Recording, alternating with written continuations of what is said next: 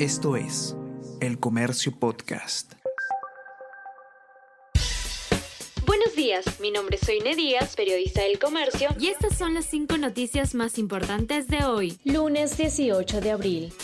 Rechazo a Castillo rompe récord en su noveno mes. Según encuestas de abril, el 76% no respalda su labor. En los últimos 20 años, ningún presidente logró tan pronto cifra similar de desaprobación. Especialistas indican que caída se debe a limitaciones en gestión y convocatoria. Toledo vivió un escenario parecido recién en duodécimo mes. Según expertos, Fiscalía debe iniciar proceso para incautar local de Perú Libre. Penalistas recomiendan aplicar figura de extinción de dominio luego de que la Unidad de Inteligencia Financiera concluyera que fondos usados para comprar inmueble de Breña serían ilícitos. Cada mes se llevan al depósito 1.800 vehículos en San Isidro y Miraflores. Uso de grúas y multas por estacionar mal son fuentes de ingreso para comunas. Señalan que no es obligatorio garantizar parqueo en vía pública. En calles miraflorinas, grúas cargan al día 47 carros. Recaudan a la semana más de 200.000 soles.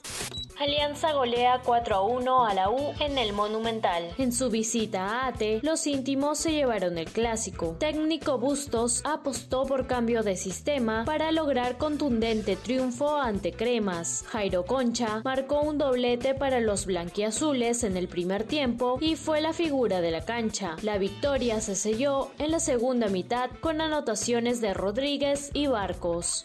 Mariupol resiste mientras asedio ruso se intensifica. Moscú afirma que sus fuerzas están a punto de dominar urbe portuaria de Ucrania. Mientras tanto, Kiev señala que sus tropas lucharán hasta el final. Hola a todos, ¿qué tal? ¿Cómo están? Eh, espero que estén comenzando su día de manera excelente. Yo soy Ariana Lira y hoy tenemos que hablar del debate presidencial.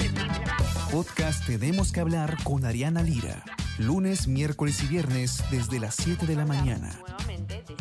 Entérate todo sobre las noticias más relevantes del panorama actual, nacional o internacional. Escúchalo en la sección podcast del comercio o a través de Spotify, Apple Podcast y Google Podcast.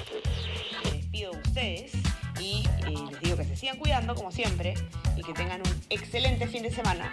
Nos encontramos de nuevo de lunes. Chao, chao, ¿cómo están? Esto fue El Comercio Podcast.